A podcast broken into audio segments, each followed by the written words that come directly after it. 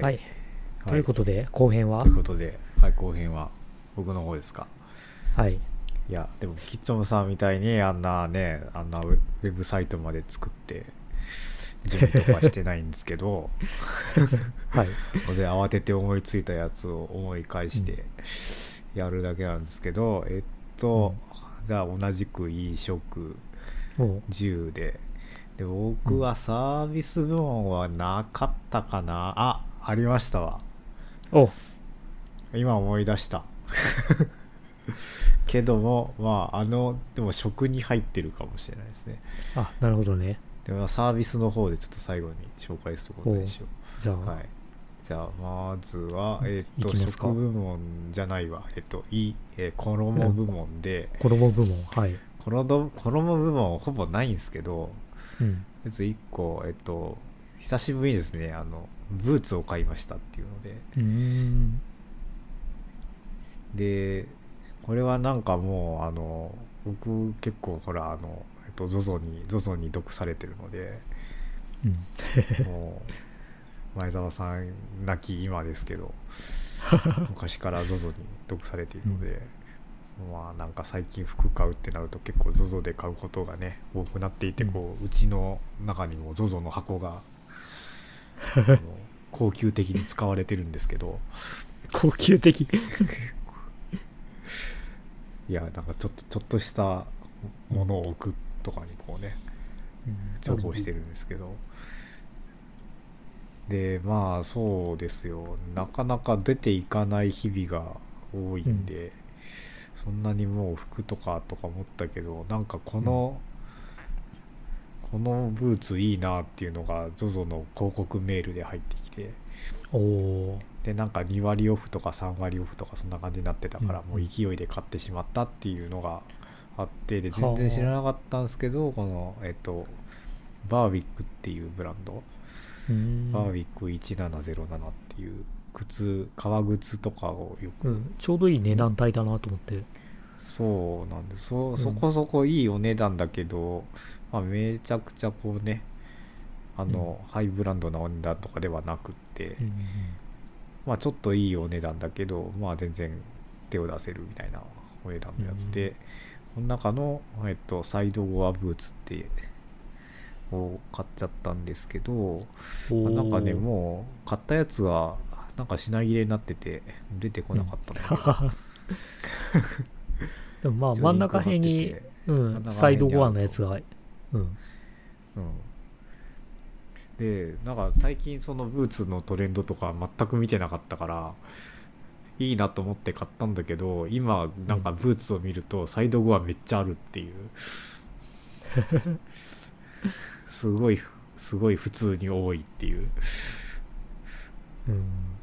昔こんなあったっけなっていう、なんもう何年かぶりにブーツを買ったけど。うん確かにね昔はそんなにサイドゴアってなかった気がするな、うん、うん。本当に数あるいろんなブーツの中の一つって昔はむしろなんかミリタリーブーツみたいのが流行ってた気がするな、そう、そういう気がするよね。うん、なミリタリーブーツとあとなんだろうな。本当にこう普通のこう全部革のブーツとかね、ああはいはい。でなんか今年久しぶりに買ったらすごいサイドゴアがめっちゃ出てるっていう、うん。うん、全然 GU とかでもあるっていう。そうなんだっけ？そうあのいや買わなかったけどね。結局買わなかったけど、えアンアンダーカバーとうん。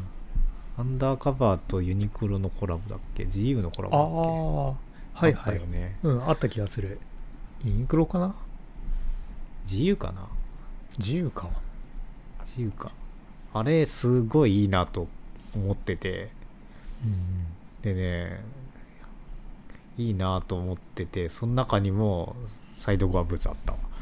おおうん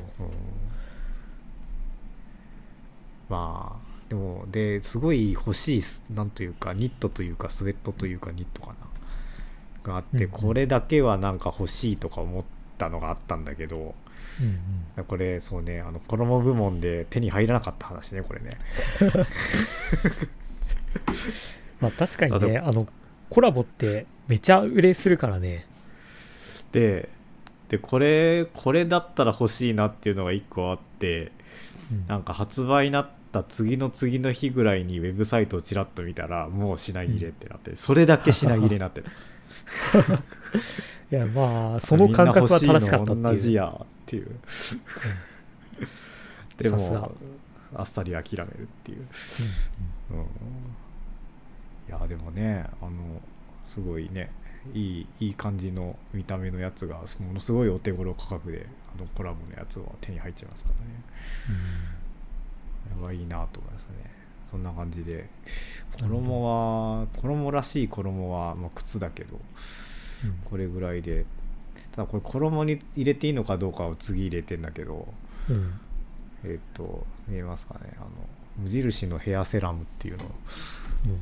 ヘアセラムとってはねな全何者然全然あの馴染みないですよね我々には。あの、うん。ヘアオイルなんですよこれ。あオイルなるほどでそのあのワックスとかでもなくなくそうそうそう、うん、トリートメントとかでもなくっていう。なくうん、なんか検索して出てこないかな。ヘアセラム無印で。ヘアセラム？あ出てきた出てきた。これだ。まああの僕もほらあのこれね。キッチョムさんにリスペクトを込めてあの昨年昨昨一昨年か。はい。からあの髪がちょっとくるっとしてるじゃないですか そのリスコリスペクトの込め方で。くるっとしてるじゃないですか。であのくるっとした場合にいやキッチョムさん。は、あのナチュラルなやつだと思うんでうんうん。本当に先天性のやつだと思うんで何もそのはい、特段のことをしないと思うんですけどそれに加えて、うんうん。でもあの人工的なやつはですねまあなんかちょっとやった方がもうちょっと良くなるみたいなそういうのあるんですよね。ああ多分分かんないと思うんですけどど。天然の方には、ナチュラルの方が逆にディスカディスられてる感じが。でなんかそのやってもらった美容師さんになんかどういうさいいっすかねみたいな話をまあするじゃないですか。うんうん。そしたらなんかあのオイルがいいですよみたいな話になってうんで何がいいですか？オイルでっていうのでおすすめされたのがこの無印のヘアセラムっていうやつで、無印のやつが結構いいですよみたいなふうに言われて、うん。うん。だけどでも最初はなんかあのただオイルがいいそう最初聞いた時は、まあ、オイルでがいいですよみたいな感じでただ自分でこうオイルを探して買ったんですよね、うん。あの普通にドラッグストアとかでいっぱい並んでる、うんでもあの基本的にそのドラッグストアに置いてるやつはやっぱこうちょっと女子向けのものがほとんどで。ああで選ぶ選ぶとあのまあそこまでじゃないのもあるんだけど基本的にちょっとこうあのお花系とかね のこう甘い香りが多いんですよ。そうか。でちょっときつめなのが多いんですよ。うん。で比較的マシなその、まあ、ボタニカルなちょっとこう柑橘寄りなみたいなのを探して買ってたんだけどでもやっぱりなんかねちょっとねちょっときつめかなっていうのがあってでその美容師さんに聞いたらその美容室で使ってるやつは割とこう柑橘系であんまりこうきつくないやつでうん。で近いやつっていうので聞いたらその無印のやつが出てきて。なるほどで無印にありますよみたいなことを言われて買いに行ったのがこれですね。で買ってみたらね。確かにねあのいい香りなんですよこれ。あのうん。なんかな結構オレンオレンジっぽい香りがするかなって感じで。えうん。これってどのタイミングで使うものなの？でこれはですねあのもの自体はこれコンディショナーというかまあなんかダメージケアとコンディショナーみたいな感じで多分あのシャンプーした後にちょっとはあのタオルドライぐらいの時になじませてみたいのが多分正しい使い方なんだと思うんだけどうんで僕の場合はなんかほぼスタイリングのために使ってるみたいな感じで。うんだからまあちょっと出かける時にワックス塗るほどでもないけどそのままじゃあ微妙かなみたいな時にこうよく使いますねこあーあーなるほどね。ああいいね。うん。れでその結構こう人工くるくるにするとですね あのあんあんまりあれな話ですけどこう一日の中で結構変化すするんですよ。マジか？そうなんだ。はこれはね体質にもよるのかもしれないですけど。あ。こうあの朝とかはちょっと髪流したりすると、あのうんちょっと乾いてるじゃないですか。でだんだんこう時間が経つにつれてちょっとこう皮脂が出てきてちょっとこう潤いが出てきたりしてこうくるくる具合がちょっと変わったりするんですよね。うんうん。でこう朝の乾いてる時にオイルを塗っておくとその割とその1日ちょっと潤ったのが状態があの続くというか初めからちょっとこうあの潤わせておくことでこうあまり変化がなくできるみたいなので。はあなるほどね。でそのそのままにしとくよりはまあなんかこう整った感じになるっていう。うんうん。ような気がする。はいはいはい。っていうのでこれは結構あのまた出かけにくくなっちゃってるけどうん。割と重宝してますねこの。うん。無印のヘアセ確ラムかにね。いやー実際ワックスとかもうだるいから全然使わなくなったし今は自分はムースとかだけどうん。うん、まあこれぐらいで全然いい気がするな。あでこれそのよくわかんないんだけど多分すごくこうね髪にはめちゃくちゃいい成ダメージケアとかで使ってるからいい成分で。うんうん。でそのこの時期とかもう乾燥するじゃない手カサカサになるじゃないですか。うん。で多分これその手流さなく使った後流さなくていい。ああ多分。そうか。多分ね。そう。多分。そんなことを書いてる気はしないけど多分全然流さなくて普通にその手にオイルをはローション塗るのと同じような感じで手にも多分優しい。ああそれはいいな。でそれ出かけにねその最後とかワックスとか使っちゃうとそのやっぱ流さないといけないじゃないですか。うん。うんでもそれがねしなくてもなんか特に手が荒れるとかそういうことないなっていうのがあのいいですねこれね。ああこれ普通にいいな顔 これあのナチュラルな方にもなんかうまくかまとまるかもしれないですよこれ使うと。うん確かに。いやなんはいか最近あの髪はまあまあ別にいいんだけどあの手がねやっぱり日によってすごいガサガサする時があってあハンドクリーム使えよって話なんだけどまああ使うけど。ハンドクリーム使えようだな、それはな。まあそうですね。はい。それはそうなんじゃないかな。ハンドクリーム代わりにこれを使うのはだいぶ間違ってると思うけど確かに。おっしゃる通りです。あでもねこれこれ気に入ってますね香りがちょうどいい。でうん良さそう。45ml1300 円って結構いいお値段なんだけどねこれね。うんうまり気にならない香りで、ね、あの男性の皆様がお使いにななられてもあのあまり気にならない感じの香りで。でいい感じにまとまるんでいいですよ、うん。うん。果たしてこれが衣部門なのかどうかは分かんないですけど。まあ確かにね、うん、まあファッションという部類ではある10部門かもしれないそうこれあのあれですよ。もうあのお兄さんなのかおっさんなのか分かんない2人がはこううん。やってますけど、うんもしこうね女子2人でやってるとコスメとかがあり得るわけですね多分ね。確かに。コスメはどこに入るんだっていうねこの分類だと。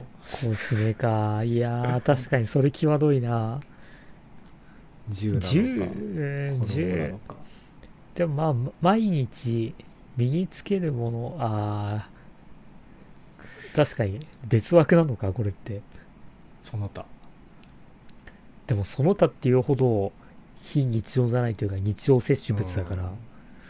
僕もこれ10に入れるのか衣にするのかをね今迷ったけどまあ衣が、あでも10も少ないわ。どっちも少ないわ、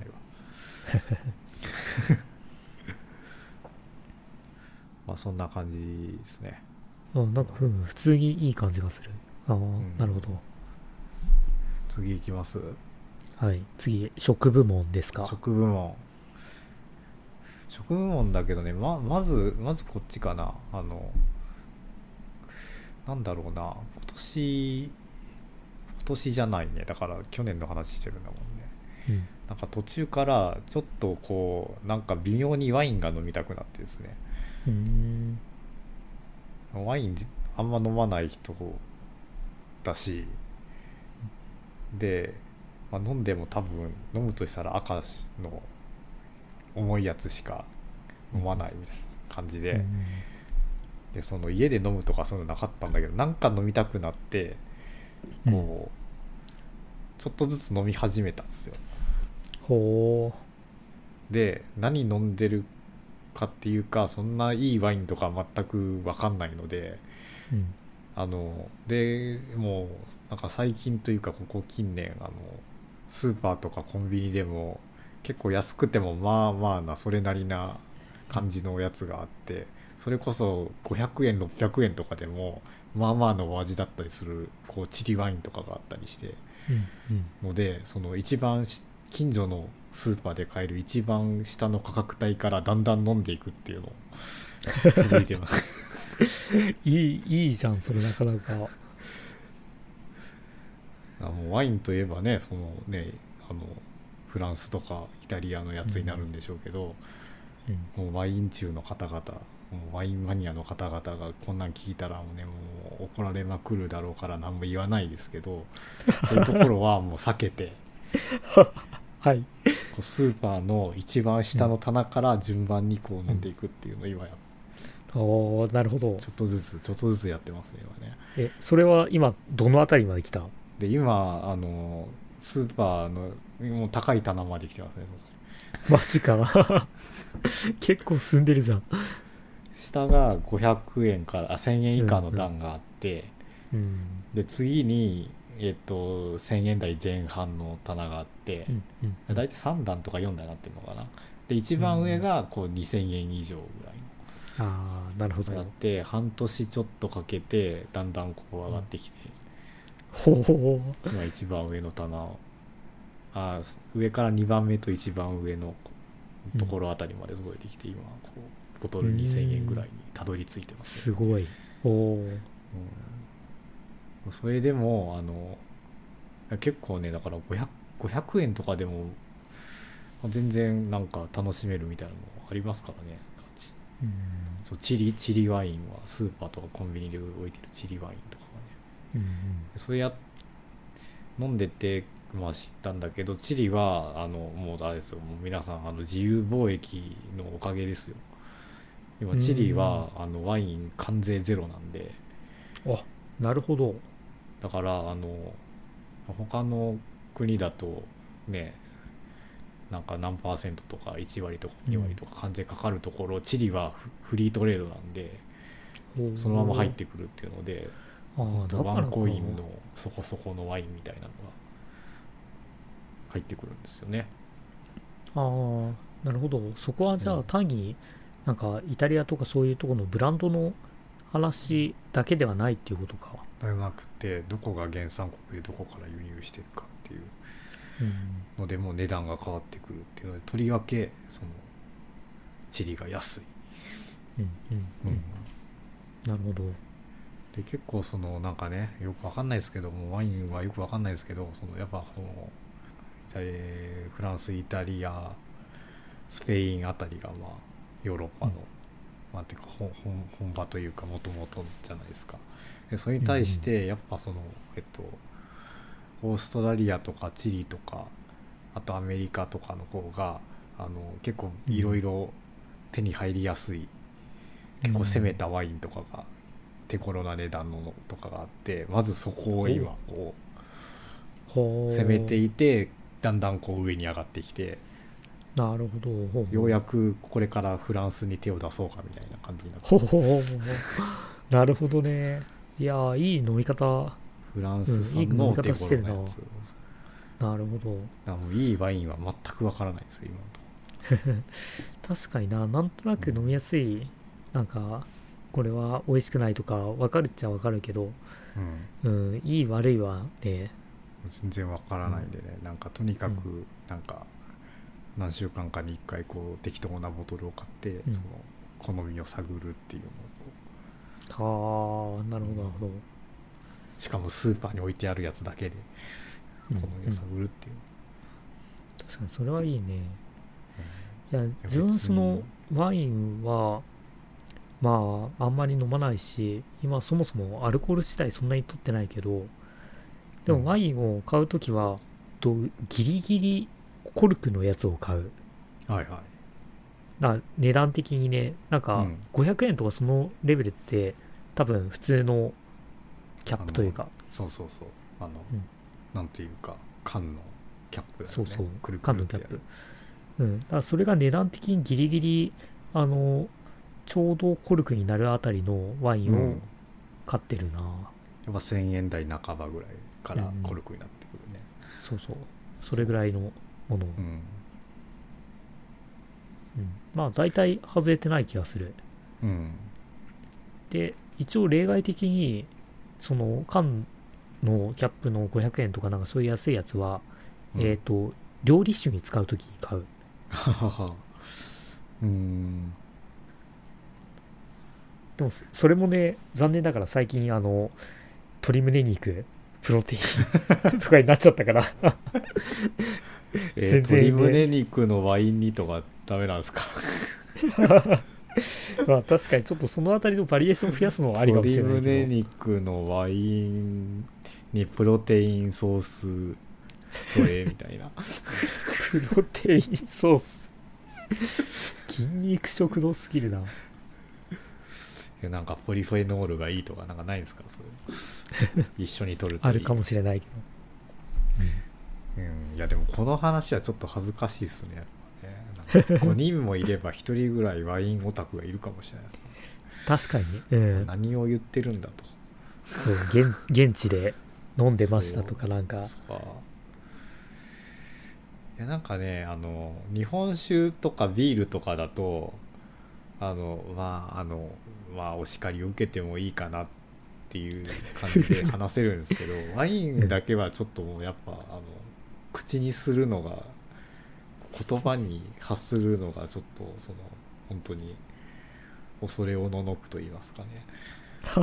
まあ何を言ってるんだっていう本当にこう蔑まれそうな気がして怖いんですけど、今ちょっと話してしまいましたね。こう下から攻めてるっていう話、うん。まあねそこはね、うん。買い買い方の話だからうん。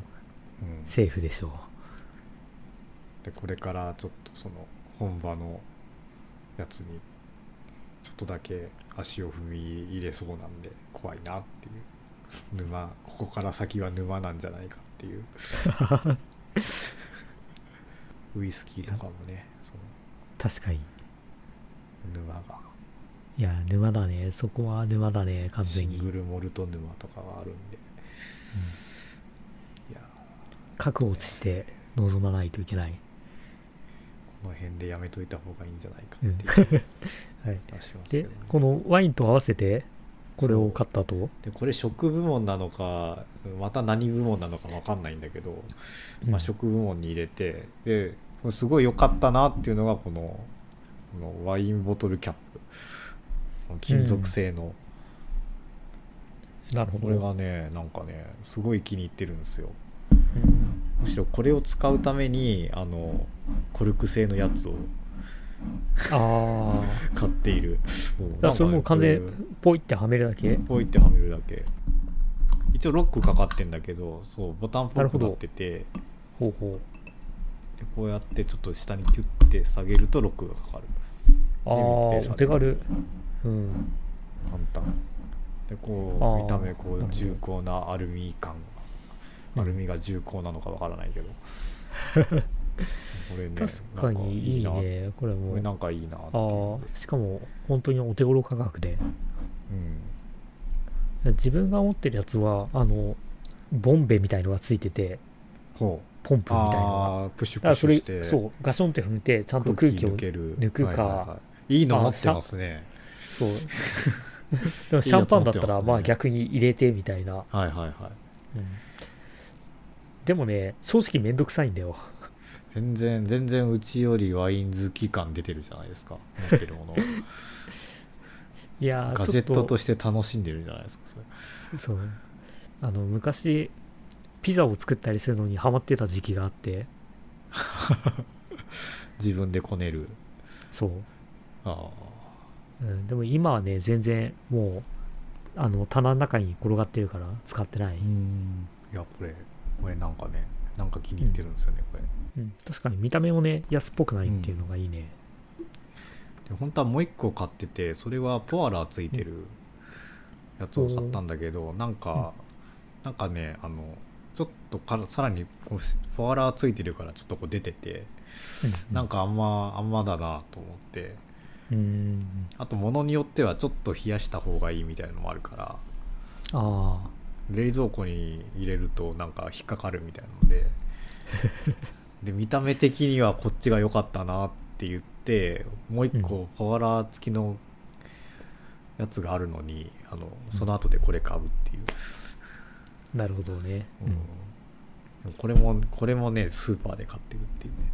あそうなんだ。おあの割とその近所に大きい大きいスーパーがあってそこは割とワイン棚が充実してて、うんうんでそのこういうグッズも売っているというね、うんうんうん。いいね。まあいいスーパー。これはうん、これもやっぱワイン好きな人にはまあ何を言ってるんだと。確かに。そうね。そういう人がねいるかもね。でこれ結構気に入ってますよこれ。お手軽で、おいい感じいやもう開けたらその日に飲めみたいな誰るんだろうなっていう。とはいえね一人暮らしだと、そんなすぐにボトル開かないっすからね。っていうのでちょっとずつこうあのスーパーでワインの勉強をしています、うん。うん、沼には行かないように気をつけようと。このね沼のね外周を歩くっていうハイキングだね。そうそうそうう。かうかしてるとあーって足を取られる。取られるんでちょっとピチャピチャ手で触れるぐらいでとどまっとかないと、そうだね。っていうのが食部門であまだあります。あと1個あります食部門。ほう。これ一気に一気っていうかさっきの500円のワインの話したから。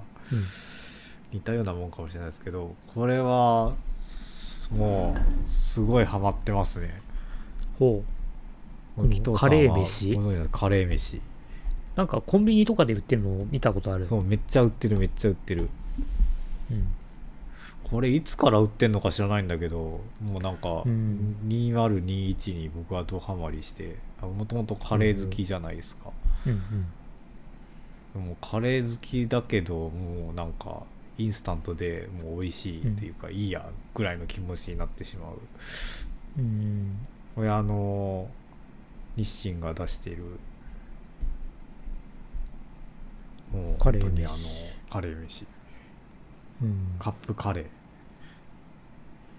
カップカレーでこれは何？ドライカレーみたいなやつをイメージしていたらいいの？いやもう普通にカレーライスになる。あ普通にカレーなんだ。普通にカレーライスであのお米はあのなんというかあの乾燥ししてるやつよね、ああなるほどね。こういうで感じか。それにあルーがいルーの塊が1個ポコって入っててうん。でお湯を入れて3分かな。3分待つと、まあ、あのお米がね元に戻ってで最初ね開ける開けた時はねあの、うん。サラサラのしもうサラサラなんですよ。うん。それをスプーンを入れてくるくるくるくる混ぜてるとだんだんこう、ルーが溶けてとろみがついてきて。最初はうわーめっちゃサラサラの雑炊作ってもうたやべえってなるんだけどうん。それが混ぜてるうちにだんだんこうとろみがついてきてああカレーライスになったっていう。へえ面白い。でで最初はこのカレー飯ビーフから多分始まってて、それからねだんだん増えてうん。まあ、ハヤシもハヤシライスも出てキーマカレーも出て、でだんだん、うん。あのバターチキンカレーも出て、うん。中村屋監修カレーも出て。でもうなんかもう最近最近僕もうなんかもう出て行きたくないなみたいな日はうん。あの晩ご飯これとなんかサラダみたいなはあ。そんなんで終わっちゃう晩ご飯うんうん。ぐらいのもうなんか週1ぐらいのペースで食べてるかもしれないこうんれ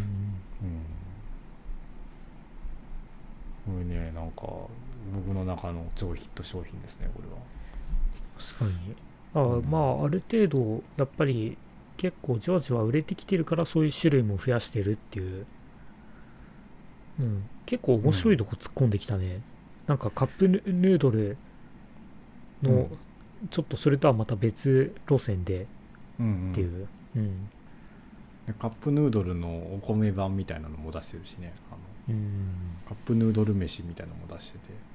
ああ確かに今あったね。ヌードル飯ねヌードル飯。あのカップヌードル食べた後にみんなねご飯を入れた経験が人生で一度あると思うんですけど、そうだね。それをその商品として、そううん。出すっていう。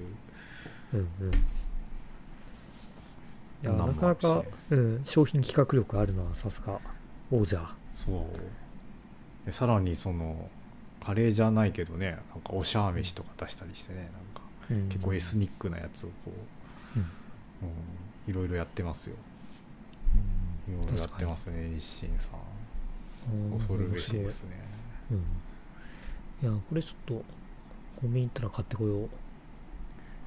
これはねもう常にストックしてますよ僕は。うんストックするんだけど週1とか週2で食べちゃうからあの常に 自転車操業ですよ カレー飯の自転車操業。いやでもなんかねじいやもうだから紀藤さんのねキッチムさんの方向とはまた別の方向でこれで大丈夫かっていう感じもあるよね。確かにね。もう。いやでもそういうやつが一つあるとね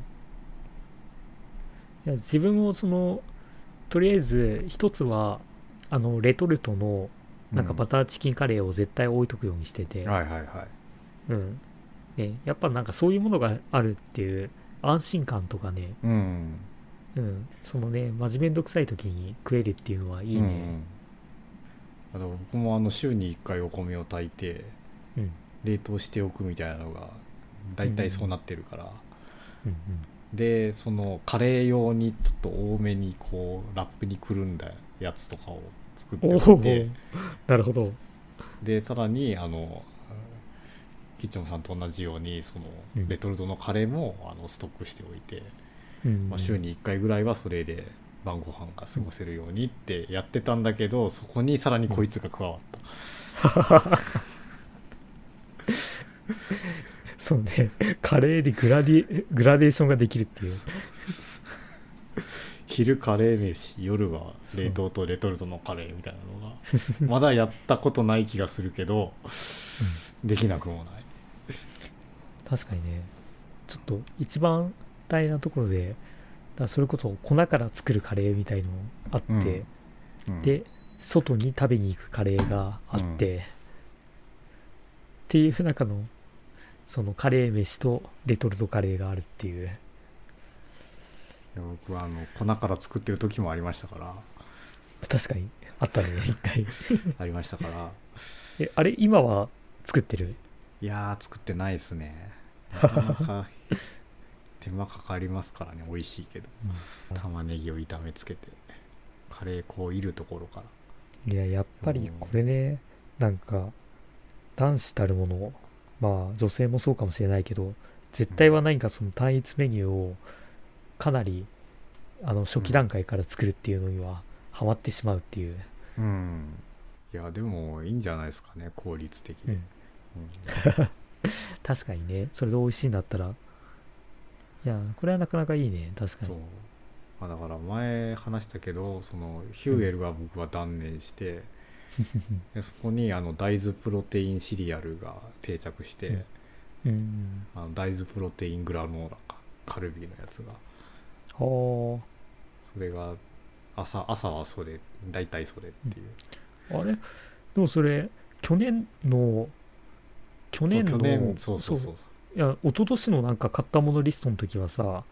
あの一昨年だえっ、と、ん。インインバーって言ってた気がするな。あそうか。えじゃあ大豆プロテイングラノーラのうん。あのリストは入れてなかったのか。いやあれそうそう。いつから定着してんのかな？いやでもこの話はした気がするからな。ああそうか。うん。あのねあの会社に行ってる行った時はインバーが多いですね。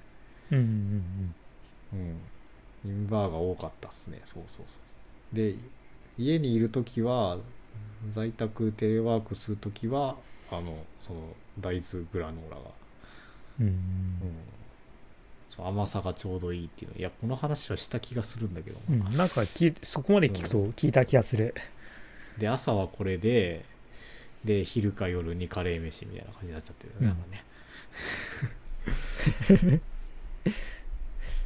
えーいや定番化した感が。商品でしたねこれは、立身恐るべしで。うん。でついでに言うと書いてないんだけどあのはい。あのビビアビアルコール飲料もこれもなんかこの間話したような、話してなかったような。ビ割とアルコール自分の中でヒットですね。あの朝日これ朝日さんです朝日さんのビアリおー。ービアリビビアリああビアリー。ルはいはい。ー0.5%これはこのリ前うん話した気がするな、これは。うん。これは確か聞いた気がするね。うん。これもちょっとその食部門では飲む部門だけど、普通になんかね美味しいっていう。うんうん。アルコールほぼないけど美味しいっていう、うんでさらにうんこれの香るねなんだっけ？香るクラフトかな？香る白い白白ビアリーがあって。うん。これはもう本当にあのエールビールの香りだけどうん。あのエールビールの香りと風味なんだけど、まあ、ビアルコール飲料というね。うん。うん。それなかなか気に入ってますね。だからもう平日の夜とかになんか飲みたいけどなんかお酒飲むって感じのでもないみたいな時にちょうどいい、うん。うん。はいはい。あのアルコールを摂取しなくなった吉兆さんにはあまり響かない話だと思いますが。まあねでこれとあとえ札幌がドラフティーっていうのを出してるかな。ああなるほど。やっぱ各社こういうのがあるんだね。でドラフティーもまあまあ美味しかった記憶がある、うん。うん。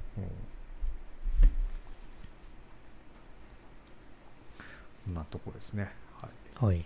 はい。食部門でした。食部門終了。でえっ、と。はい。衣食住の10部門10部門10部門はなんだ。もう10部門全然ないじゃんっていうね。1個だけあってえっ、とうん。これですねシューズラックですねこれ。ただのもうなんか金属製のフレームが3段になってるだけの。かなりドシンプルだけど。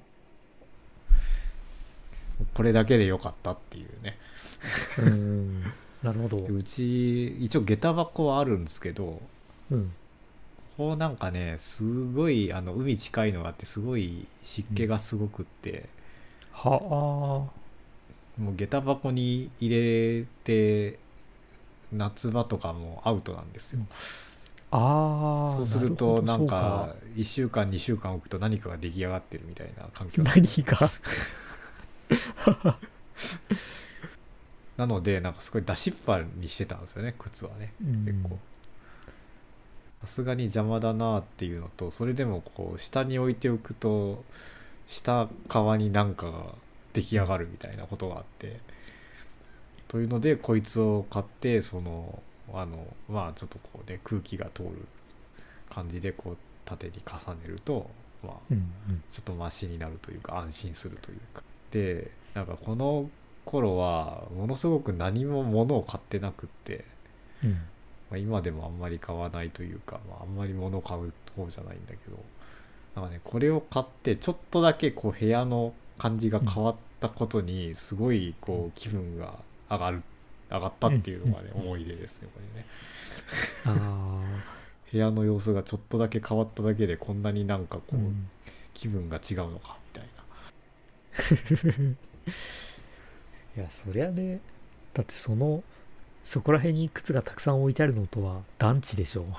とその大した値段でもない簡単なものだったけども、まあ置いてちょっとうん、重ねて並べるだけですごいね、うん。それ良かったですねこれは。うん、この出してるメーカーの山崎実業はうん。なんか割と生活の中にいい感じにと溶け込むいいものを作ってるっていう。うん。だからこれは僕アマゾンで買ったんだけどなんか見てたら結構いろんなそのこういう収納系のものでもあとまあちょっと家具ちっちゃい小物の家具とかもうんうん。なんかいい感じのものがねインテリアとしてもいい感じのものが結構ありますようん山崎確かに。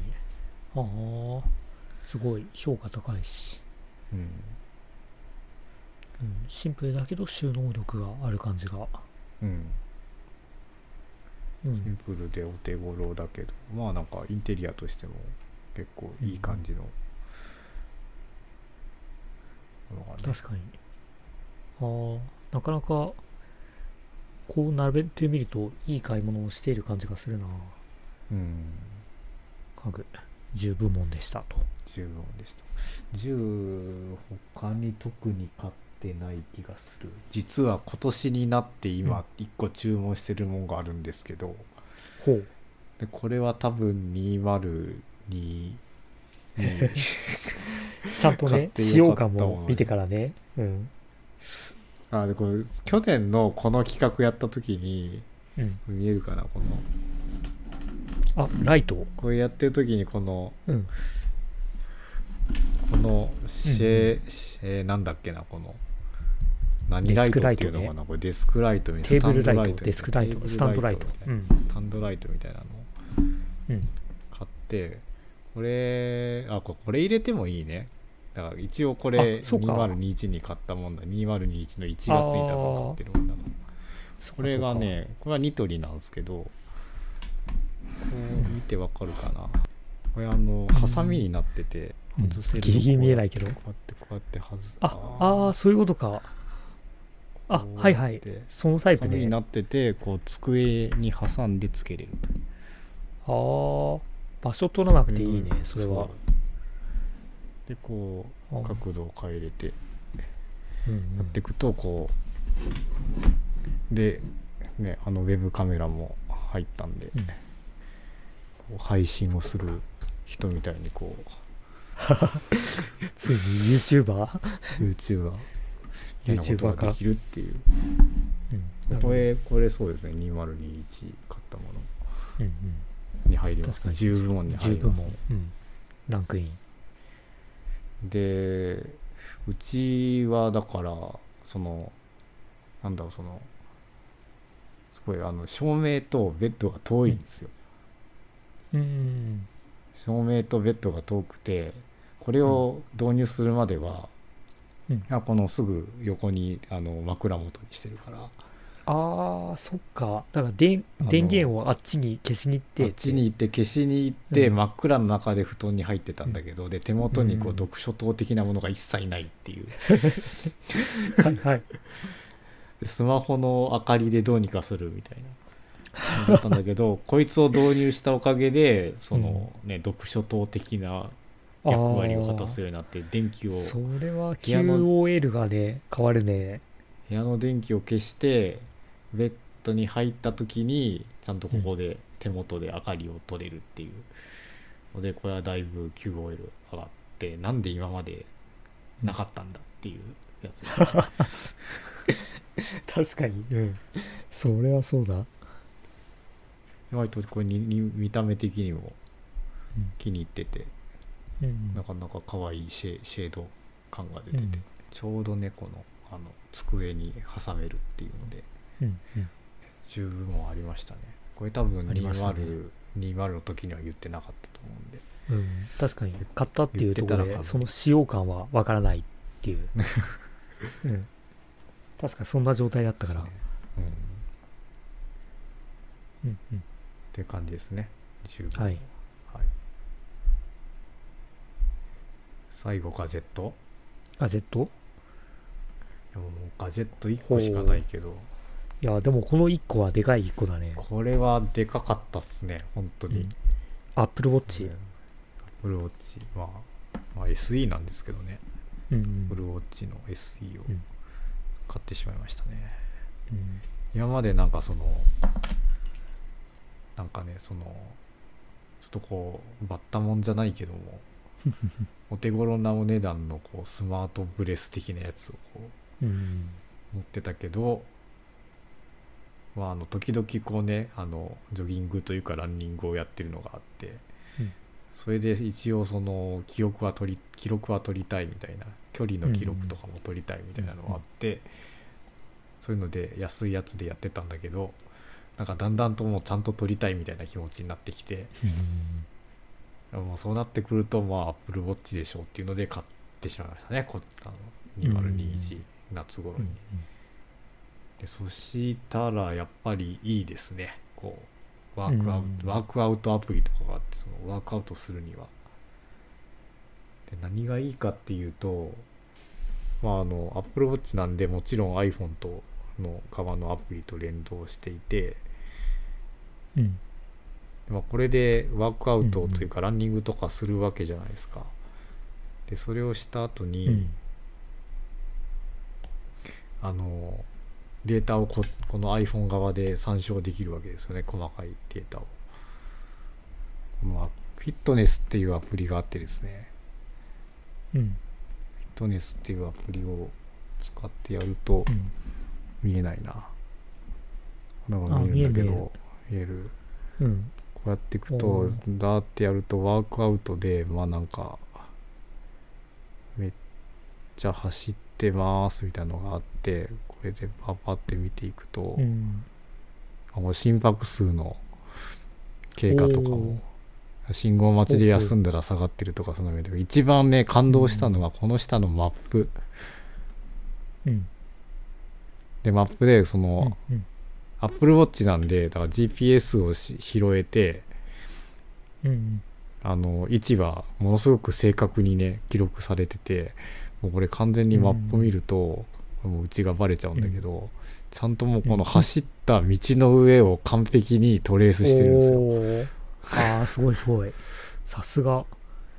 もうどこどこの角を曲がったかもしっかりこの記録されててこのなんか1一推定じゃないけど精度はすげえなと思って、うん、精度悪い GPS のこう受信端末とかもいっぱいある中でやっぱさすがに AppleWatch だわっていうのをこれを使って、うん、実感しましたねこれ。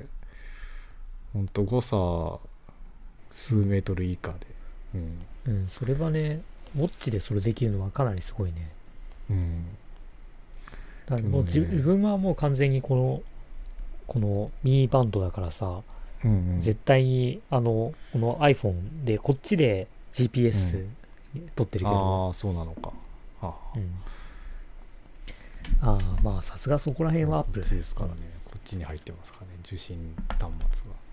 うん。いやこれはねでこのまああのアップルのこれアップルの地図アプリだ地図だけど、うんこの、ね、上に完全にトレースされて乗ってる自分の走ったルートを見た時にやっぱ結構、うん。おおっと思ったねこれは、うんうんうん。でまあ他にもいろんなことができるんだけれどもあそっか。あとあれか。一番やっぱ一番使ってたのはあのあのあれですねモバイルスイカですね、ああ、うん、なるほど。こうやるか。こうこう反対側にピッてやるやつ。いちいち、右、普通右には、ひあの、時計つけないから。うん、やっぱねまあまあ慣れればそんなに気にならないし、やっぱ、うんうん、まあまあをつけるだけ。スマホモバイルスイカもここどこずっと使ってるけどうん。やっぱポケットからとかカバンから出す必要がなくて、もう腕でピッていけるのは非常に楽ですね、うん。確かにそれは羨ましいな。でその2点だけで使ってますねこいつはね。うん。他にもいろいろできるのに。全然睡眠トラッカーとかにも使えるのにそこまではやってなくて、うん。ランニングの記録用とモバイルスイカだけで、ちなみにスあの Spotify のあのうん。ローカル再生というか、あれもできるはずだっていうので買ってるんだけど、それねうまくいかなかったんですよ僕は。確かになんかそこのあたりはちょっとこの前ちらっと聞いたけどなんかねうんうまく働かないっていうね。ダウンロードをね Apple Watch 側にしてるはずなのになんかうまく再生してくれないっていうので、まあなんかアップデートとかが進むといけるのかもしれないけどいけるようになってるのかもしれないけどそれ以来やってないですね。うん、あれ？じゃあ普段結構走ってるね、なんか10キロとか走ってるのはそうそうそうそうそう。そうあれは音楽なし？音楽なし、おおすごい。もう完全に走る人になってしまった。でそのいくらかはあの聞けたんでちょっとその、聞きながら走ったこともあったんですよ、うんうん、途中でなんかうまくいかなくなっちゃうんだけど。うんうん。でもやっぱねその走ってるこのリズムと曲のリズムとかが結構ずれてたりすると、うん。なんかね 気持ち悪いみたいな。それはすごいあるな。うん。あったりして走ってる最中はなんか、うん。うん、なんかあんまり音楽いらないなっていうタイプだっていうことにやってみて気づいたそうかもうその領域に行ってしまわれましたか。いや割と最初からな気がするあそうなの？あんまり音俺はまだなんかうん。なんかないとうん。飽きちゃうな。あー。ああだから一時期ねあのゾンビーズランっていうアプリがあって。ーゾンビ。そう。それねあのなんかラジオドラマみたいな感じでうん。だからあのバイオハザードみたいな英語なんだけどそのゾンビが来てみたいな逃げろみたいなのをずっと流しててで途中でめっちゃゾンビが追いかけてくるの。おあのもっと早く走らないと捕まってしまうぞみたいな感じで早く走れ走れみたいな感じで超せがされるっていう。うーん。らそれをやってたけど、うん。うん、ちょっと疲れるなんかそういうのがあった方がいい人もいるんだろうね。まあまあエンタメ的にはいいけどね。うん。いやでもそれで完全もうなしで10キロ走れるのはもう走る人ですよ。だから、まあ、なんかその日の調子とかにもよるんだけど本当にそういうの全くエンタメ要素なしで。そうですね10キロぐらい走ってますね。一応週いやーすげえ。110キロ持続しようとすげえしていなて週うん。週1だけどね。うん。でやっていて12月までは週1でやってたな。うん。でちょっとお正月休みとかあって、うん。だけどちょっと今途絶え気味かな。うん。で今日もちょっと走ったけどなんかあんまり体調良くなくて、ああなるほど。なんか5キロぐらいしか走らなかったけど、いやでも5キロでも十分きついからうん、自分本当にあの調子いいよし今日はできるやるぞっていう時じゃないと5キロ走れないから。いうん。や10キロ走るのは実際すごいよ 普通に、まあ慣れたらまあうん、ですけどね、まあ、まあ5いやキロぐらいだったらまあ全然ゆとりがある感じかな、なるほど。うん、ということでガジェットアップルウォッチでした。アプローチでしたね、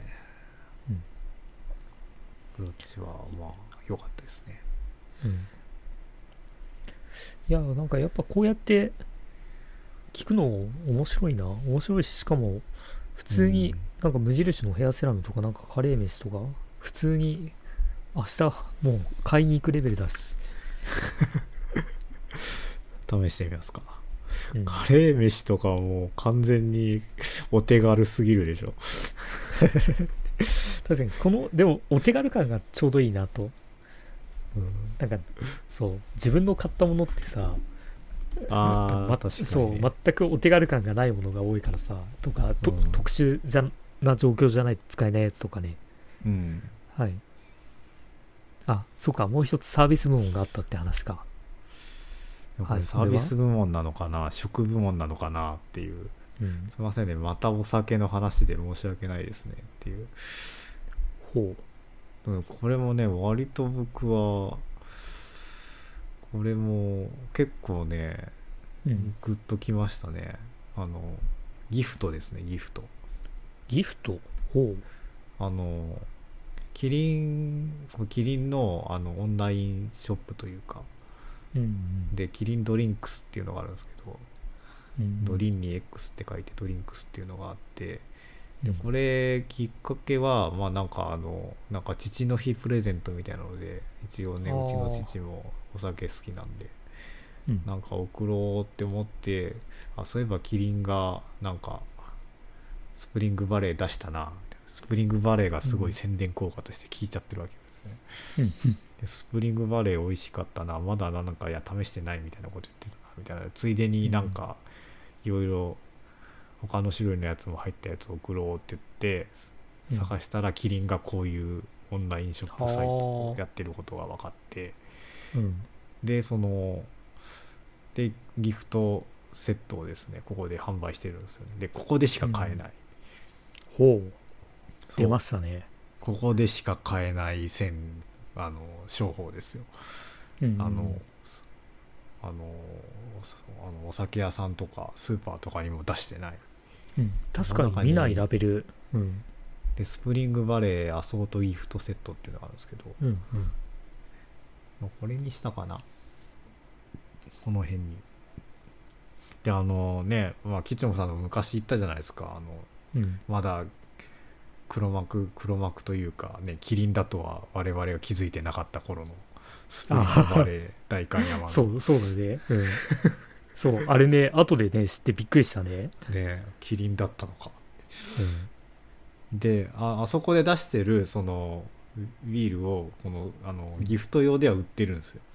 はあ。でそれがこれ、ほう。うん、あの飲み比べしたビールが。そうそう飲みく飲み比べした中身のやつだと思うね。このアフターダークとかデイドリームジャズ。あはいはい。ベリー、めっちゃ聞き覚えある。うん。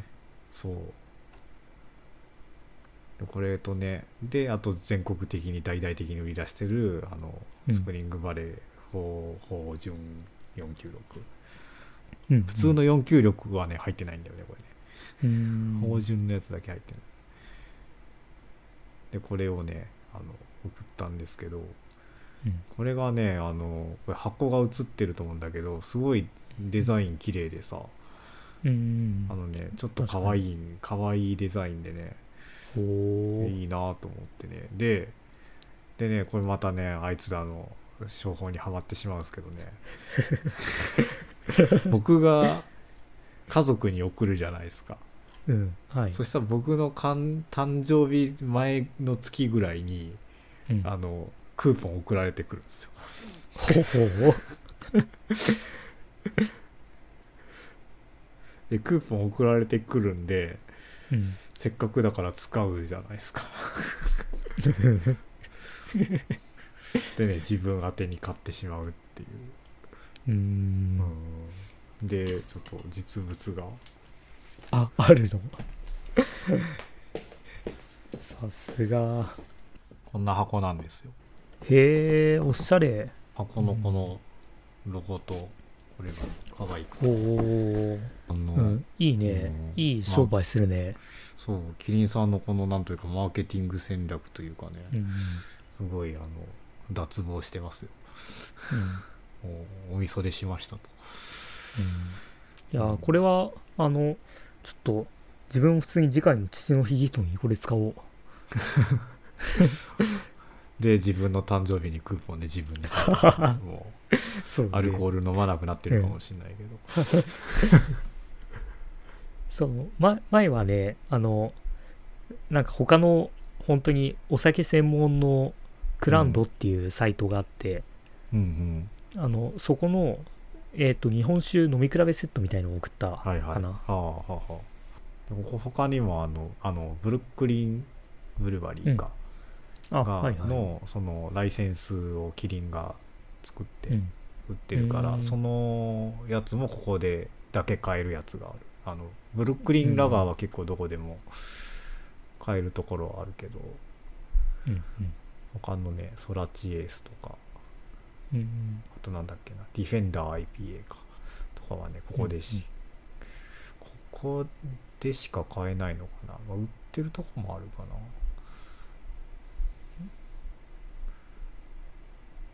でこれさらにほらあのキリンタップってあるじゃないですか、うん。うんあのホームホームサーバーのサブはいスクありますね。サービスとかも、でもここのこれのなんというか枠組みになるのかなこのキリンドリンクスの。うん。でそのキリンのホームタップとこう同じあのデザインだよねこれ。箱があなんかあびっくりマークを逆にしたみたいなやつがあのホームタップの真ん中にピッて書いてるかうんうん確かに。らあここにあったわホームタップの。うん。あのリンクが貼ってあったわ。貼ってある。わそう。うんこれ一回自宅にダイレクトメールが届いたな。へえあそういう風に宣伝してんだと思って。うん。いやだからサービス部門でねうもし僕がこれこの沼にはまってたらこれをここで紹介できたんだろうけどまだそこまで行ってないからな。確かにこれはガチだなさすがに。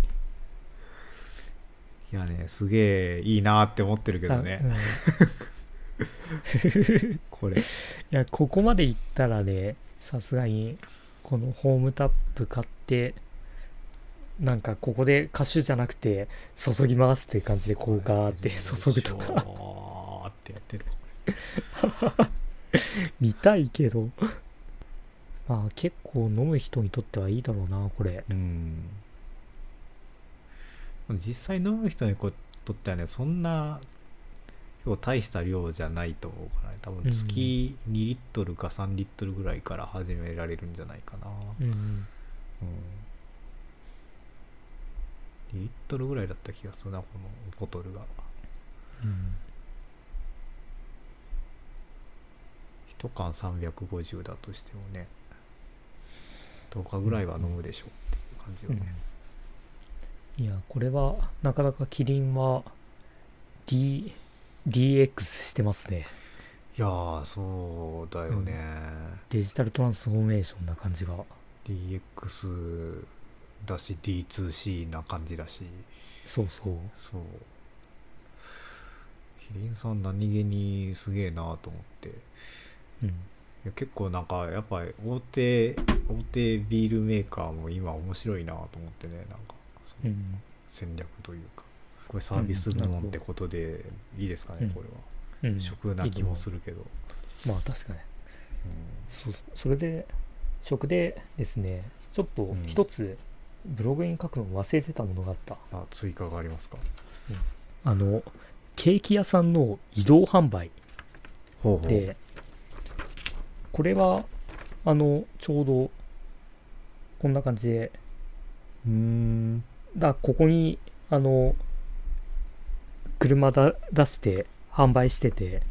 うんうんでこれがある日あのこれは自宅別で届いたんだけどある日そのうん。会社のポストに入ってて、うん。うんで自分はなんか近くの店とかあそのダイレクトメールマーケティングでなんかどんなものが販売されてるかとか調べるために普通は捨てられるチラシをとりあえず全部チェックする癖があってうん。でそれにこの会社にこのあのスイーツ工場直売フェアのあの安く買えるやつがあの入ってて。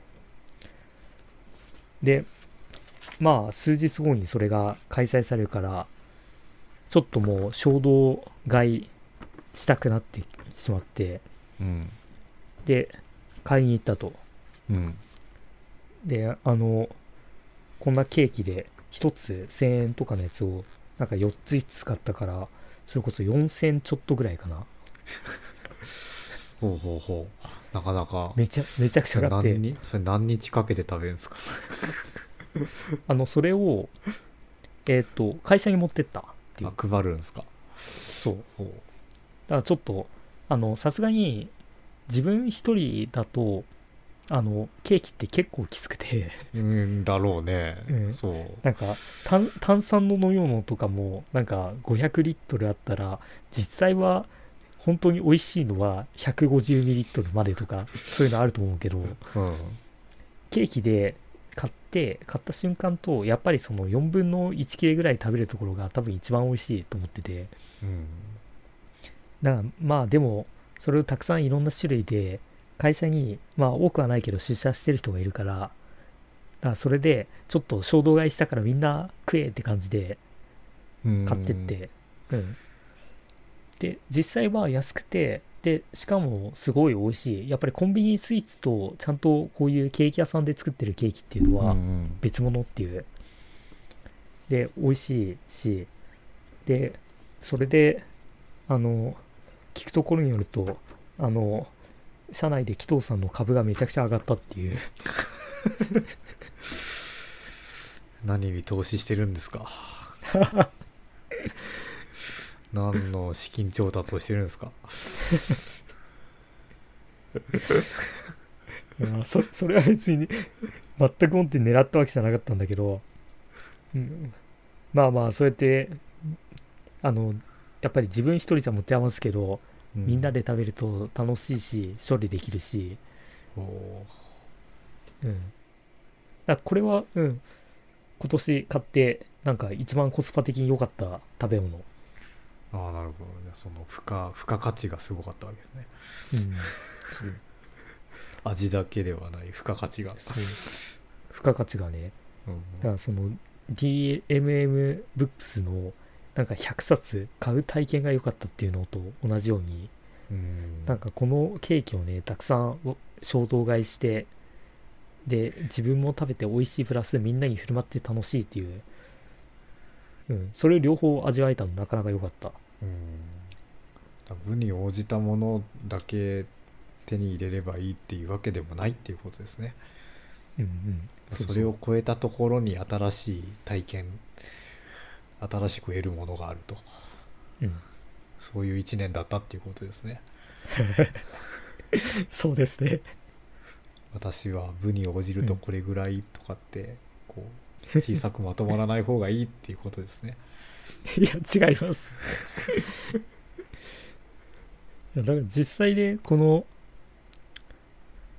実際このスエスエさんが紹介した各商品ははい。うん。